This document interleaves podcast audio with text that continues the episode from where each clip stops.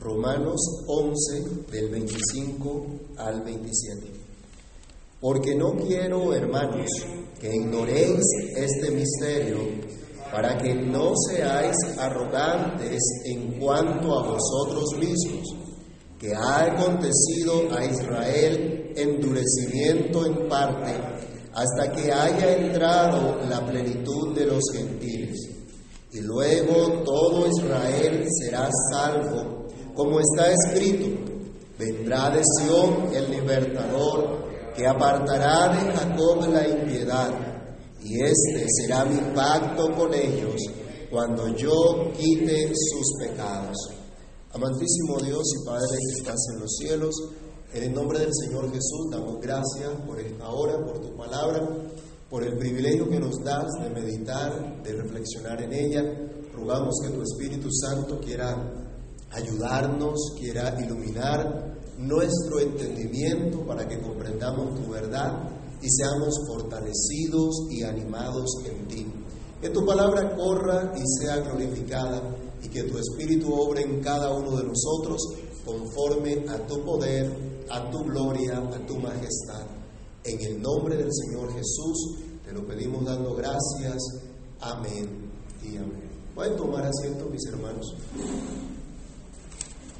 En medio de una excelente enseñanza doctrinal, el apóstol Pablo sigue dando una instrucción muy práctica a la iglesia y no se queda en las alturas del misterio o de los misterios escondidos desde la eternidad, sino que aterriza su enseñanza a lo que deben vivir los creyentes. Una sana práctica para cada uno de nosotros hoy también.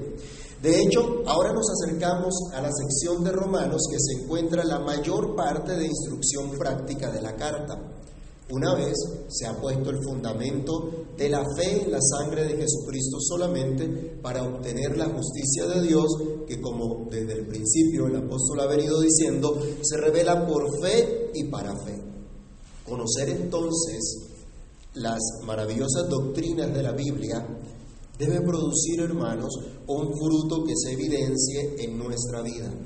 De lo contrario, no hay verdadero conocimiento de Dios. Y lo único que puede haber es presunción, orgullo, arrogancia. Pero Pablo habla en contra de todas estas cosas, habla en contra de esta actitud pecaminosa. Y le habla no a incrédulos, sino a creyentes. Tal vez alguno pudiera ser tentado a ello. Y es muy oportuna la exhortación. Quiera Dios que también hoy, al hablarnos a nosotros por su palabra, como lo hizo a los romanos entonces, el Señor nos guarde de todo orgullo y de todo conocimiento vano que no transforma, que no se evidencia en una vida práctica. Y quiera Dios concedernos también hoy a nosotros de una forma tener una forma de pensar adecuada, tener una práctica de fe adecuada. Así que consideremos en el día de hoy lo que nos dice el apóstol en esta sección. No sean arrogantes.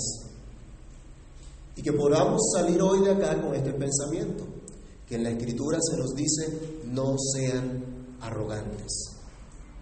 Bueno, ¿y por qué tendrá que decirnos eso a nosotros? Es que nosotros somos cristianos. La mata de la humildad, ¿sí o no?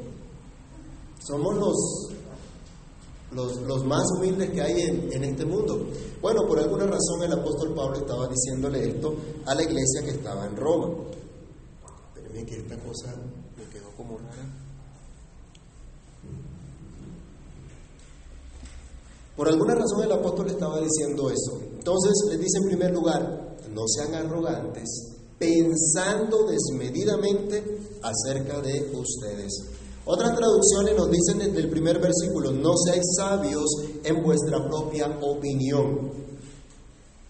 no seas sabio según tu propio consejo, según tu propia mente, según el pensamiento que está allí al lado tuyo.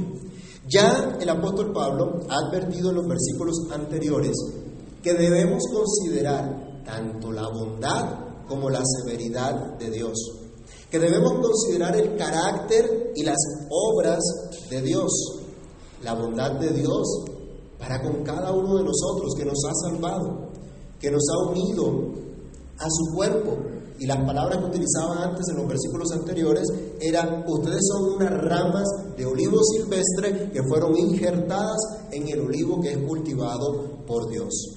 Esto es un gran privilegio, esto es una gran bondad de Dios y tú debes considerarlo. Pero insiste ahora el apóstol en mostrar a los hermanos que estaban escuchando su carta a que atendieran al misterio, a que prestaran atención al misterio, al propósito de Dios, que para que de esta manera ellos no fueran arrogantes. Los llama a percatarse bien de la enseñanza de Dios para que no fueran arrogantes. Tal vez alguno tenía esa tendencia, vez alguno pudiera estar considerando al pueblo de Israel como poca cosa. Tal vez alguno consideraba que tenía un privilegio mayor, al punto de creerse mejor que otros. Pero Pablo les advierte que les ha estado presentando el Evangelio, les ha estado presentando la maravillosa gracia de Dios para que puedan ser realmente humildes, para que puedan andar en humildad delante de Dios, con profundo gozo al haber sido unidos a Cristo, como ya hemos estudiado en el capítulo 8. Está llamando entonces la atención sobre la actitud correcta que deben tener los creyentes al considerar que ahora son objeto de la gracia de Dios, ahora son objeto de la misericordia de Dios. Ya estos cristianos que estaban en Roma, y ya nosotros que hemos estudiado el libro de Romanos hasta aquí, sabemos que somos justificados solamente por la fe. Que esto es obra por completo de quién? ¿De quién es la justificación por la fe? ¿Es obra de quién? De Dios. Es por completo obra de Dios. Pero somos llamados a perseverar en esa bondad del Señor. Él da tanto el querer como el hacer por su buena voluntad. Así que un entendimiento correcto de todos estos beneficios deben llevar al creyente a dejar a un lado cualquier clase de orgullo toda clase de sentimientos de superioridad, toda consideración inadecuada de lo que se es y acerca de lo que se merece. No es fácil encontrarnos con personas arrogantes que creen que se merecen absolutamente todo. ¿No se encontrado con personas así? A veces no parecen nuestros hijos caer en esa actitud. Eso lo merecen todo y si no se les da lo que quieren, hacen pataleta. Bueno, eso no es lo que Dios nos, nos llama. No es fácil encontrarse con este tipo de personas. Hay personas que quieren que todo el mundo corra detrás de ellos y haga lo que ellos dicen, porque si no se molestan, se ofenden. Ya ha visto a los vagos que no quieren trabajar, que se molestan porque papá Estado no les da todo lo que quieren, todo gratis. Esta es una actitud inaceptable para los hijos de Dios. Y es por ello que el apóstol dice, como consecuencia de lo que les ha estado hablando hasta el momento, les ha declarado, dice, porque no quiero, hermanos, que ignoréis este misterio para que no seáis arrogantes en cuanto a vosotros mismos. Y les dice la razón por la cual no deben ser arrogantes que ha acontecido a Israel endurecimiento en parte hasta que haya entrado la plenitud de los gentiles. Pablo les dice, no piensen ustedes que son mejores que aquellos rebeldes que no han creído al Evangelio. No piensen que ustedes los aventajan en algo, como si ellos no pudieran nuevamente llegar a ser parte del pueblo de Dios, del cual están alejados hoy por su rebelión. Hermanos, quiero que estén bien claros, dice el apóstol Pablo, quiero que estén bien entendidos en cuanto a la verdad de Dios, para que no se consideren sabios en su propia opinión, sino que piensen de ustedes con cordura, como aquellos han alcanzado misericordia. No solo los que venían de otras naciones, sino incluso los que venían de la nación de Israel y que en esta iglesia, en esta comunidad de la iglesia en Roma, habían llegado a la fe. Como iglesia, todos los hermanos debían prestar mucha atención a las palabras inspiradas del apóstol para que no fueran arrogantes, para que no pensaran desmedidamente acerca de ellos. ¿Qué cosas nos pueden llevar a ser arrogantes? ¿Qué cosas nos pueden llevar a pensar que somos mejores que otros? ¿Qué cosas dentro de la misma iglesia local nos pudieran llevar a divisiones y pleitos entre nosotros porque los unos se consideran mejores que otros? Acá se llama la atención también a la iglesia, a la unidad de la iglesia, a entender que estamos en las mismas condiciones delante de Dios y que por lo tanto nadie es más que otro, nadie es mejor que otro. A todos por igual se les ha brindado la misericordia del Señor. Entonces que no se nos olvide que Dios lo ve todo, Dios lo conoce todo, Dios sigue gobernando y Dios sigue desarrollando su plan, sigue desarrollando su propósito. Y esto nos lleva a nuestro segundo punto. Pablo les dice, no sean arrogantes ignorando el misterio de Dios. Miren hermanos que por lo general la arrogancia viene muy estrecha, muy asociada a la ignorancia. Y esto es pura necedad. Es patético ver a un necio hablando lo que no sabe, dándoselas de muy entendido e incluso muy elocuente, muy elegante. Si hay algo más feo es ver a una persona que no sabe lo que está diciendo y que se las dé de muy sabio. Es patético ese cuadro. Pero no en vano, el, el Señor llama a su pueblo a ser prudentes al hablar, prudentes al actuar, prudentes refrenando nuestros labios, entendiendo lo que dice Proverbios, que en las muchas palabras no falta qué. ¿Recuerdan? En las muchas palabras no falta el pecado. Hay gente que le gusta hablar demasiado. No podemos hablar de lo que no sabemos y no podemos vivir para la gloria de Dios si no consideramos lo que Dios ha querido revelarnos. Es por esto que el apóstol advierte que desea que sus oyentes estén bien despiertos, que sus oyentes conozcan con claridad lo que Dios les ha concedido, de modo que no caigan en arrogancia. Y les dice entonces, no sean arrogantes, ignorando el misterio de Dios. ¿Cuál misterio? Que Dios quiso dar a conocer por su gracia. Dios quiso revelar por su gracia. Otra vez, leamos nuestro texto, porque no quiero, hermanos, que ignoréis este misterio, para que no seáis arrogantes en cuanto a vosotros mismos, que ha acontecido a Israel endurecimiento en parte hasta que haya entrado la plenitud de los gentiles. Y luego todo Israel será salvo. Pablo no está hablando en términos gnósticos, no está hablando de una verdad escondida que nadie puede conocer. Él está hablando de lo que Dios ha querido revelar y por lo tanto ha dado a conocer a su iglesia. Y lo ha hecho de una manera especial por medio de sus apóstoles y profetas, tal como estaba ocurriendo con el mismo Pablo. Ya el apóstol ha dicho que precisamente por causa del rechazo de Israel se abrió la puerta a los gentiles. Esto no lo conocían los antiguos, pero Dios lo había anunciado. Vamos a recordar qué se ha dicho en Romanos 11, del 7 al 10, por ejemplo.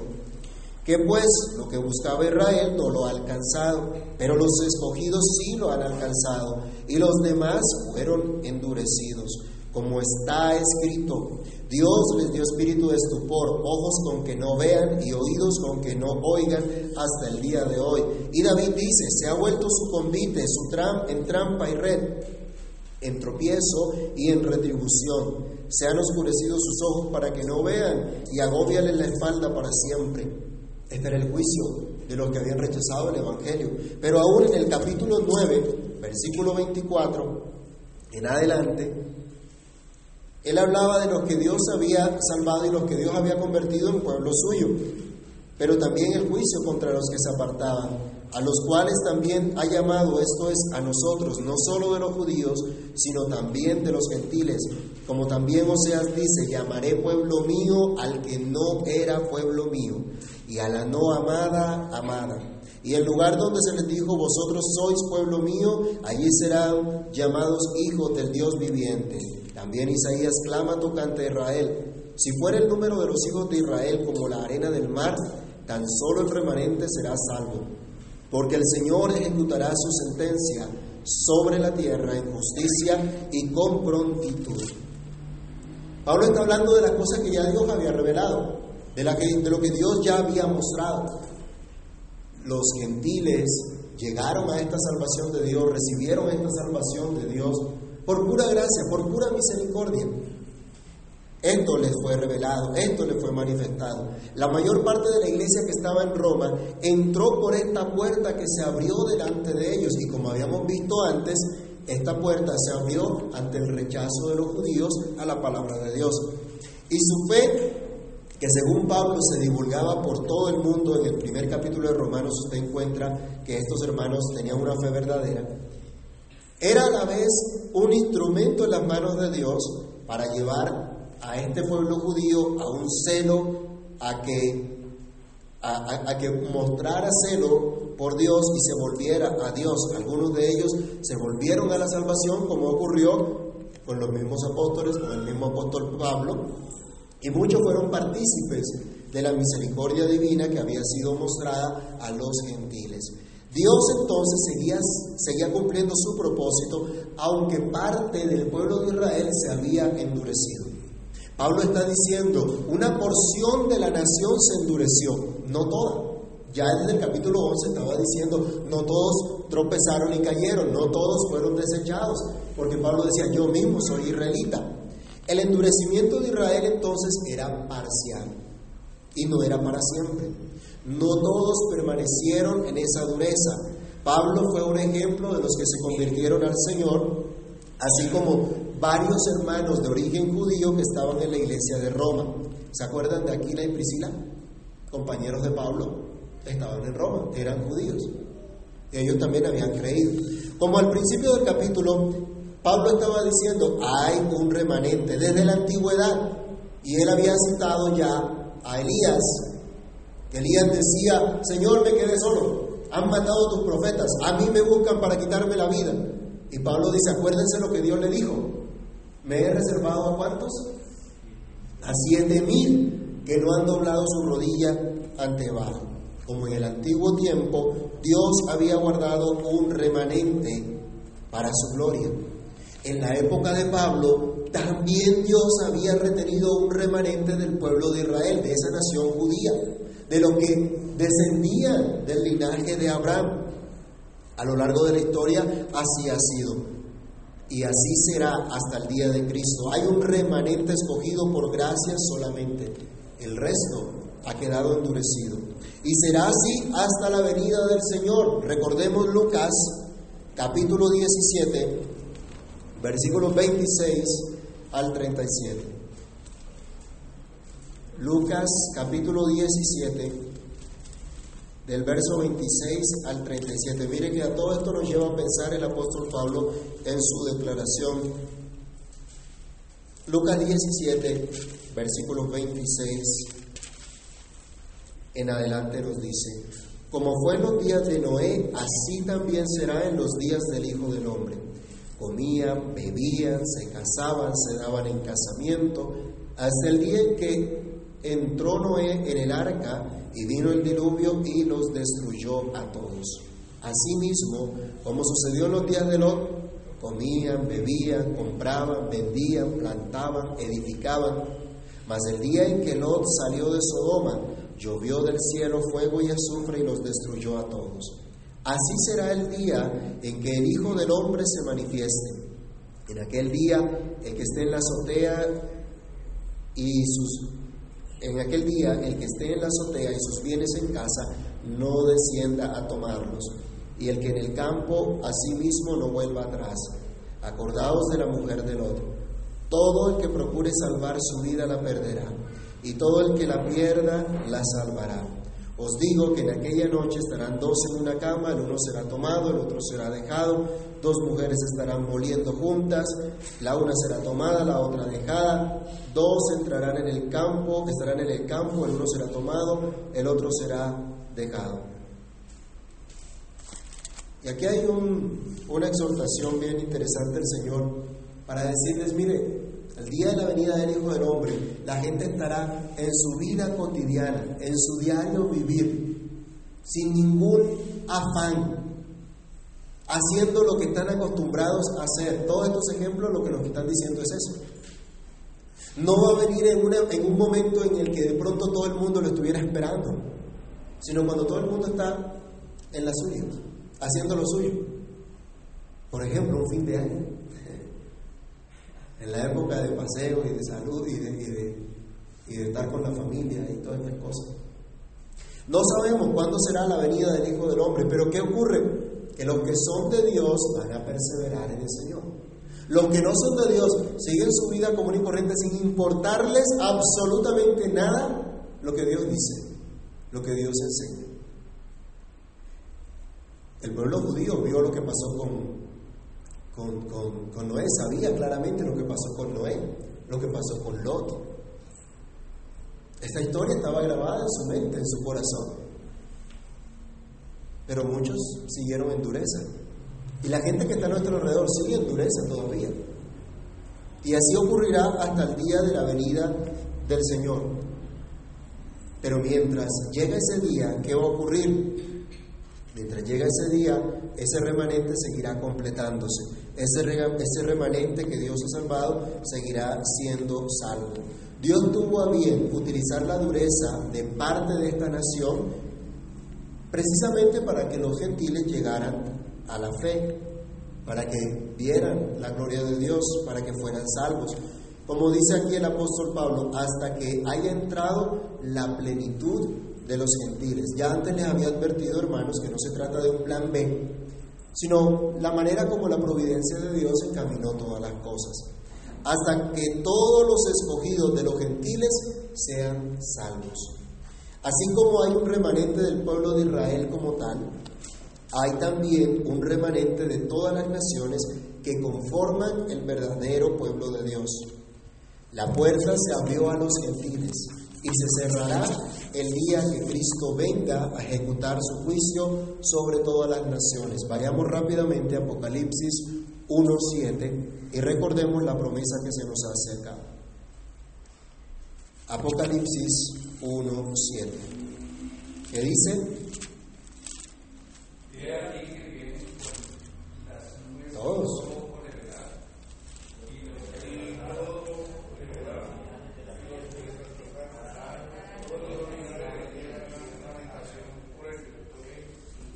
Él viene todos le verán. ¿Y quienes le traspasaron? Habrá quienes lloren en ese momento por la venida del Señor. Así que no pensemos acá en, en un tiempo eh, de una salvación indiscriminada para, para todos, salvación para los escogidos de Dios. La puerta se cerrará, ya no habrá más que hacer. Ahora es el tiempo, hoy es el día de salvación, el tiempo para que todas las naciones procedan al arrepentimiento y crean al Evangelio. Algunos van a creer, otros no. Algunos serán unidos a este remanente, otros no. Pero un día se completará la plenitud de aquel pueblo escogido, de aquel pueblo salvo por Dios. Finalmente, Pablo nos advierte, ya vino y un día vendrá el libertador. No sean arrogantes, porque ya Cristo vino, pero un día vendrá también el libertador. El apóstol cita la enseñanza de varios pasajes de la Escritura, especialmente del libro del profeta Isaías, para manifestar el cumplimiento de la promesa de Dios de salvar a su pueblo de su peor enemigo, que es el pecado. Dice el versículo 26-27, y luego todo Israel será salvo, como está escrito, vendrá de Sión el libertador, que apartará de Jacob la impiedad, y este será mi pacto con ellos cuando yo quite sus pecados. Ese día, cuando Cristo venga, se cumplirá perfectamente todo lo que Dios ha prometido respecto a la salvación de los suyos.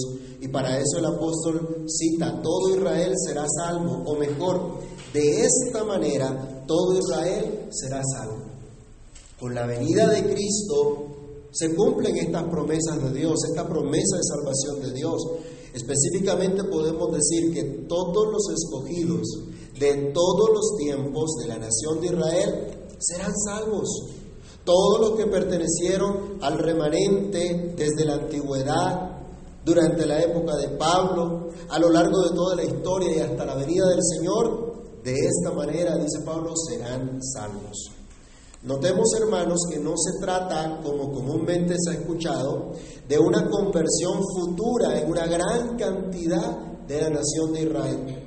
Algunos han pensado que va a haber un tiempo en que la nación como tal se va a volver a Dios y va a ser el centro del reino de Dios en toda la humanidad. Realmente la Biblia no nos enseña tal cosa. Pablo lo que está diciendo es la misma misericordia que nos ha alcanzado a nosotros o a ustedes que no son parte de este linaje judío, ustedes que vienen de todas las naciones de la tierra, esa misma misericordia que se les presentó a ustedes es la que se les va a presentar a ellos, a los judíos. Porque ambos pueblos dependen por completo de la misericordia de Dios en Cristo. Esa puerta que se abrió a los gentiles, dice, está abierta también para todas las naciones, incluso los judíos.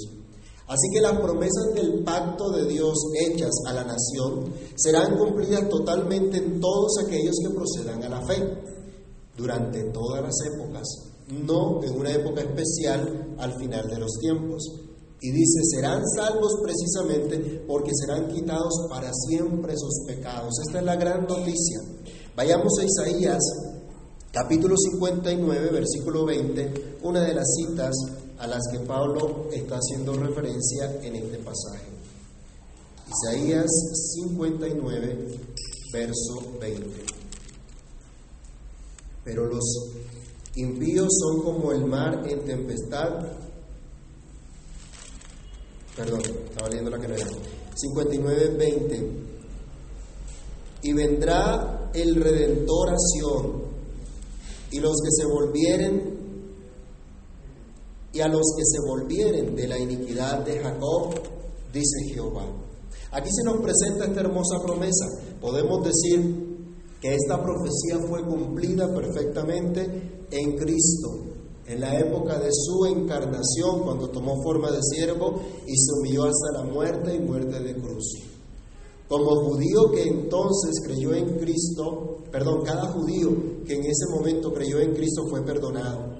Así como cada gentil a lo largo de la historia ha sido perdonado y como ocurrirá hasta la venida del Señor, serán perdonados todos aquellos que crean en esta buena noticia del perdón de pecados en Cristo Jesús.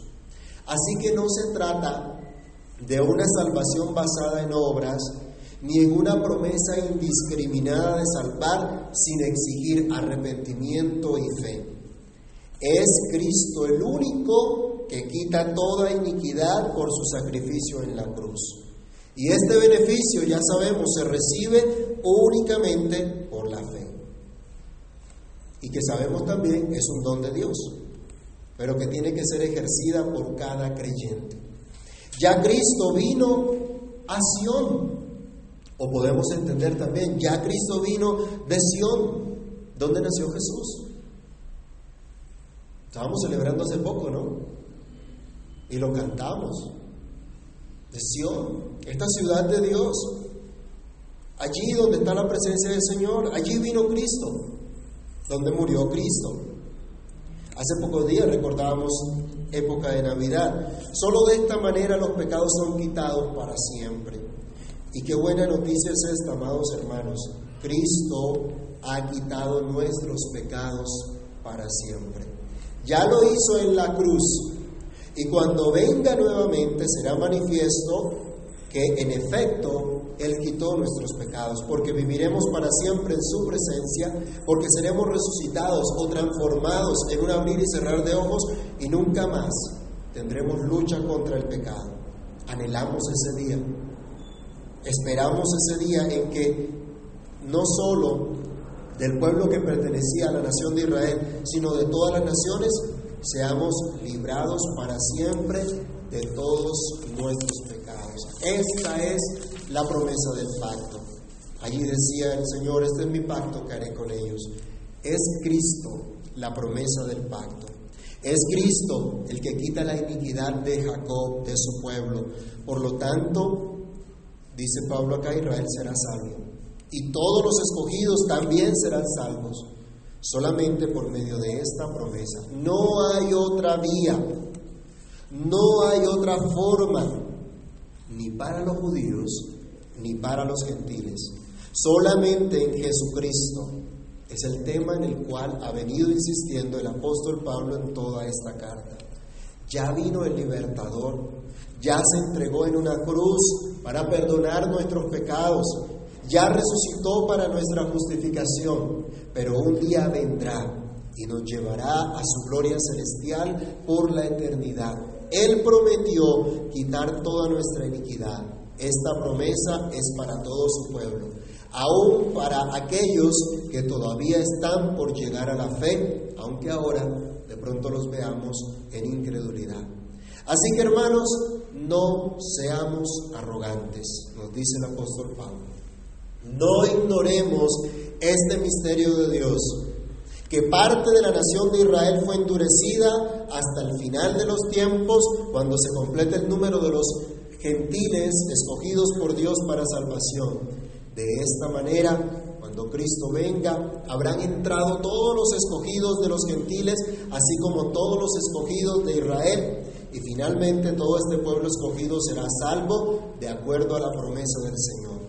Demos gracias a Dios porque esta maravillosa salvación nos ha sido revelada a nosotros en Cristo.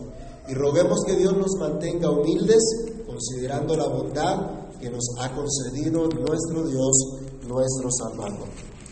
Amantísimo Dios y Padre que estás en los cielos, en el nombre del Señor Jesús, te damos muchas gracias por la bondad, por la misericordia que tú has tenido a bien manifestar a cada uno de nosotros manifestarnos como parte de tu pueblo, de tu iglesia en este tiempo. Gracias Dios por haber querido salvarnos, escogernos, incluso a pesar del endurecimiento que parte de esta nación que recibió la promesa quedó en endurecimiento, Dios.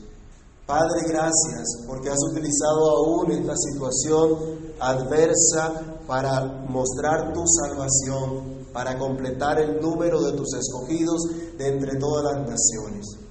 Señor, que saber estas cosas nos lleve a andar de manera humilde delante de ti, a considerar con humildad que a ti te ha placido salvarnos, no por nuestras obras, no por nuestras buenas obras, Señor, solamente por tu gracia, solamente por tu benevolencia, solamente por tu misericordia.